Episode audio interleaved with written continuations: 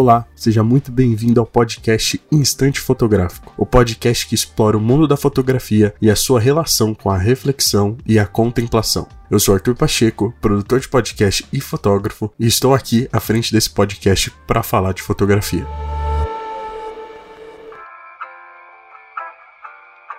Antes de começar, eu gostaria de falar um pouco sobre o episódio passado, né, o segundo episódio, onde eu falei sobre fotografia de rua. Falei um pouco sobre a história da fotografia de rua e mais um pouco sobre esse segmento da fotografia. Se você ainda não escutou, vai lá, escuta, tá sensacional e vai complementar bastante com o episódio de hoje. E também gostaria de pedir para você seguir o perfil da Minuchai no Instagram, minuchai.prod. Lá vocês podem me mandar o que vocês gostariam de ouvir nos próximos episódios e siga o podcast no seu agregador de áudio favorito, para que você não perca nenhum episódio novo. Se puder, compartilhe esse podcast com aquela pessoa que você sabe que que curte fotografia e arte, reflexão e contemplação. Assim, já vai ajudar demais esse projeto a crescer e alcançar ainda mais pessoas, continuar falando de fotografia na sua essência, sua beleza e a arte em si.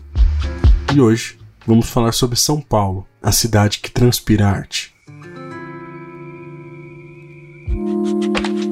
Para começarmos a pensar sobre o assunto de hoje, o que seria uma cidade que transpira arte? Pergunta que eu já começo nesse episódio. E para mim, essa ideia de uma cidade que transpira arte, né, e falando de São Paulo, está ligada a três sentidos, três aspectos aqui que eu tenho analisado e que eu gosto muito de analisar. A questão vertical, horizontal e a profundidade de São Paulo. Começando pela vertical, para mim é a ligação total da cidade como metrópole e com muitos prédios. Então, a vertical, ela está ligada à arquitetura, à engenharia da cidade de São Paulo, né? A forma como tudo isso se complementa, arquitetura e engenharia, né? Se você já veio para São Paulo, com certeza você já se impressionou com algum prédio. Isso não é muito difícil. A gente tem desde a famosa Avenida Paulista até o Centro Histórico de São Paulo, e neles há diversos estilos de prédios, de arquiteturas, de formas diferentes que muitas vezes impressiona, né? A gente tem desde os modernos arranha-céus até os prédios históricos históricos ali do início do século XX. E eu gostaria de destacar alguns que mexem comigo, que me fizeram olhar com um olhar totalmente diferente para a arquitetura de São Paulo, principalmente ali no centro de São Paulo. Para mim é, é, um lugar que ele é muito lindo. Hoje, infelizmente, é um lugar que está abandonado, mas que tem prédios incríveis, né? O primeiro que eu queria destacar é o Copan, o edifício Copan, que fica ali na República e é um edifício que foi projetado ali, né? Foi arquitetado pelo famoso Oscar Niemeyer.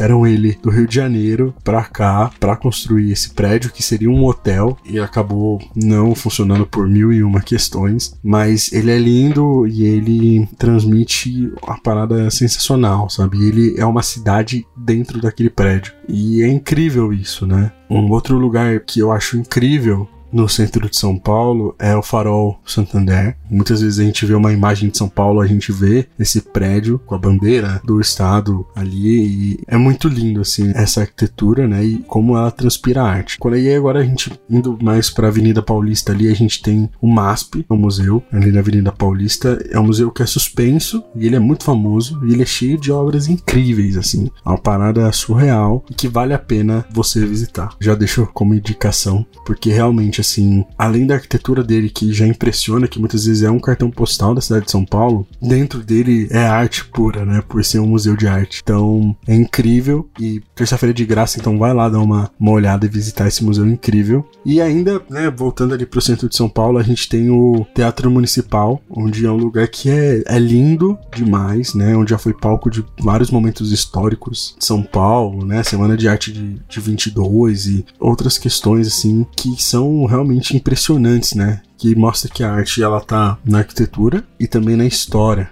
A essência que ela traz ali, né? Não é só um prédio bonito, mas a, história que ele carrega, né? Se eu pudesse, eu ficaria horas aqui falando apenas de prédios e pontos turísticos da cidade de São Paulo, mas o meu objetivo não é esse. Todos esses lugares que eu citei, eles têm as suas belezas específicas, que estão totalmente ligadas à arte e à fotografia. Muitas vezes a gente vê fotografia de rua, como eu falei no episódio anterior, que tá ligada a uma fotografia que o foco é a arquitetura, é mostrar os prédios antigos de São Paulo e a sua beleza e como ele realmente flui e transpira a arte ali como uma movimentação de uma coisa que era glamourosa há 50 anos atrás e hoje não é mais, não é quase nada, né? Então, essa mudança, essa transformação também faz parte dessa arte. E é incrível como os prédios em São Paulo, eles podem ser os protagonistas ou o coadjuvante. Tudo vai depender do seu ponto de vista. Seu ponto de vista sobre a cidade, seu ponto de vista com a fotografia que você quer fazer, né, como eu acabei de falar. Mas independente disso, né, a beleza, ela vai estar presente na vertical. Né? Quando você vai para São Paulo, você olhar para cima, para os prédios, a imensa quantidade de prédios, ali vai estar tá transpirando arte, né? E a gente não pode esquecer que hoje muitos prédios em São Paulo têm grandes grafites e obras de arte que são feitas feitas ali que, que tornam ainda mais bonito essa questão de você olhar para cima, olhar na vertical e enxergar, além da beleza do prédio,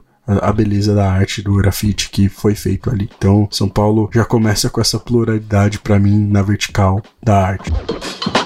Quando eu falo na arte na horizontal, falei da vertical, agora falando da horizontal, eu tô olhando para a cultura de rua, tudo aquilo que acontece no nosso plano de visão principal, aquilo que tá na altura dos nossos olhos, porque além da arquitetura que a gente tem, na horizontal a gente tem uma mescla de tudo. Por quê? Porque os prédios têm os seus comércios, têm as suas histórias, têm as pessoas que vivem ali, tem as pessoas que caminham ali. E dentro disso tudo, na horizontal, dentro do prédio, fora do prédio, no térreo, nas ruas, é arte. Então, se a gente olha ali o que acontece dentro dos prédios, se a gente olha para os comércios, para a quantidade de loja, a quantidade de coisa que você vai fazer em São Paulo, a quantidade de ideias que, se você quiser comer uma feijoada duas horas da manhã, em São Paulo vai ter, sabe? Então, os comércios, os bares, quantidade de de, de restaurante que existe em São Paulo, as lojas, as famosas padocas, né, que estão presentes na vida do paulista. Qualquer lugar que você olhar nessa cidade que nunca dorme vai ter essas coisas da horizontal. E a pluralidade cultural está presente na cidade em diversos aspectos, né? Se a gente analisa um pouco os bairros com as pessoas e os diversos países e nacionalidades que existem ali na cidade, é impressionante. Se a gente olha, por exemplo, para o bairro da Liberdade, que é um bairro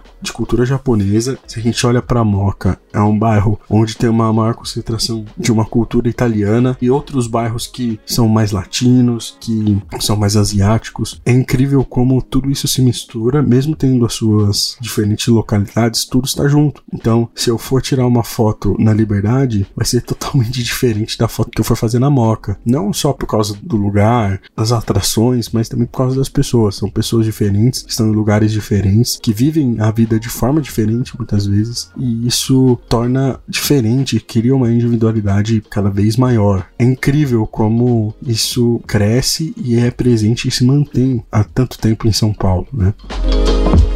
E por fim, para falar da profundidade de São Paulo, para mim é a junção de todos esses pontos. Porque se trata das pessoas que vivem nessa cidade agitada, nessa cidade que nunca dorme. Elas que tornam todo esse ponto da vertical, da horizontal, vivo. Porque se não fosse as pessoas, um prédio seria apenas um prédio e não existiria comércio, não existiria movimentação, não existiria cultura nas ruas. Então, as pessoas em suas diferentes culturas, elas criam a arte e elas colocam mais beleza e sentido na vertical e na horizontal. Então, em São Paulo, sem as pessoas, não, não faz sentido, não funciona. E a fotografia de uma São Paulo vazia é muito bonito, as ruas, os prédios, mas é para mim é sem sentido, né? Com as pessoas tudo fica completo, a cidade fica viva, os olhares e os pensamentos de cada pessoa que passa no metrô, no trem, na rua, com as suas preocupações. Além das suas preocupações, existe uma beleza ali, existe uma arte, uma individualidade em cada uma dessas pessoas. Então é incrível como essa rotina maluca da capital conta uma história individual de cada um e junto com essa quantidade de pessoas a cidade fica viva e mais bela do jeito que para mim é o que mais me chama atenção.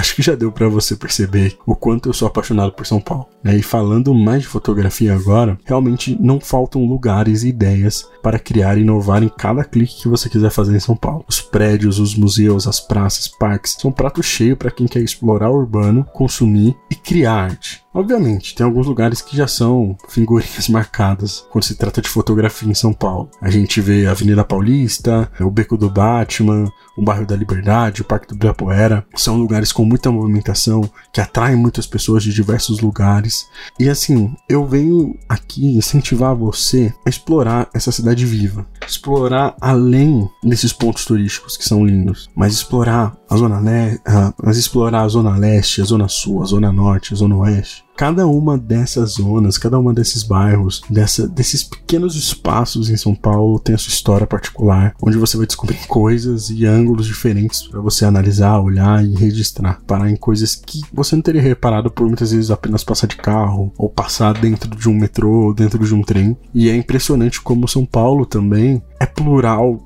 nesses ângulos e nessa forma de enxergar e observar e analisar e, e ver que além do que já foi fotografado, existe ainda mais o que ser fotografado. Sempre vai existir lugares e ângulos diferentes para ser feito, mesmo numa cidade que já foi fotografada milhares e milhares de vezes. E quando eu penso nisso também, eu penso na questão do transporte público. São Paulo é uma cidade que tem o trem, tem os seus ônibus, seu monotrilho. Pensar que cada uma dessas linhas tem a sua história, tem a sua vida, é uma coisa que eu, eu deixo para comentar em outro episódio, porque tenho muito para falar também. E particularmente estou buscando isso, a essência e a individualidade nas suas e nos momentos do dia a dia das pessoas. Né? Registrar isso com pensamento documental, né? De parar aquele momento onde a pessoa tá tomando seu café ou tá andando na rua, tá esperando o ônibus, esperando o trem, esperando o metrô, porque é uma cidade que nunca para e aquele momento talvez eu não vou ver de novo com aquela mesma pessoa, naquele mesmo local, e muitas vezes isso desperta uma busca e um conhecimento maior para poder olhar com mais detalhe e buscar as minúcias dentro do meu dia a dia. E falar sobre isso, assim, para mim, faz refletir bastante. Como eu posso fazer diferente dentro da fotografia. Porque é um desafio inspirador. Muitos lugares já foram fotografados, existem muitos e muitos fotógrafos documentais, fotojornalistas, fotógrafos de rua em São Paulo, me faz observar que eu posso fazer diferente e analisar cada detalhe do meu dia a dia e eu sei que o diferente ele vai estar tá sempre presente. A gente pode seguir o igual, a gente pode ter referências e deve ter muitas referências, mas também exercitar um olhar diferente para que é algo que mostre a sua cara ali, a, a sua essência dentro dessa arte. E eu queria deixar uma dica né, no final para você, que é observar os detalhes. Pense na vertical, pense na horizontal, pense na profundidade de cada coisa que você for fazer. Não é só da fotografia, mas de tudo. A gente tem um vertical, a gente tem algo que é horizontal, que tá no nosso campo de visão, e tem a profundidade, aquilo que a gente sente, aquilo que a gente convive. E em tudo, observe esses pontos e eu deixo que fotografar não é apenas apertar um botão, é enxergar através da câmera o que você não tinha reparado. E assim, chegamos ao fim do terceiro episódio do podcast Instante Fotográfico. Espero que você tenha gostado desse episódio. Na descrição tem o link do meu site, onde tem várias fotos da cidade de São Paulo e diversos lugares. E também deixei algumas páginas do Instagram, onde é compartilhado fotografias de rua de São Paulo, momentos do dia a dia de São Paulo que a gente não repara. Então eu vou deixar aqui na descrição também algumas páginas do Instagram, alguns fotógrafos que eu admiro e que vale a pena dar uma olhada e dar uma conferida. O podcast está disponível em todas as plataformas de áudio. Siga o podcast no seu agregador de áudio favorito para não perder nenhum episódio. Compartilhe esse episódio e me siga no Instagram, pacheco com zero no final, ponto arte, e também no arroba minutiai.prod. E é isso, até a próxima.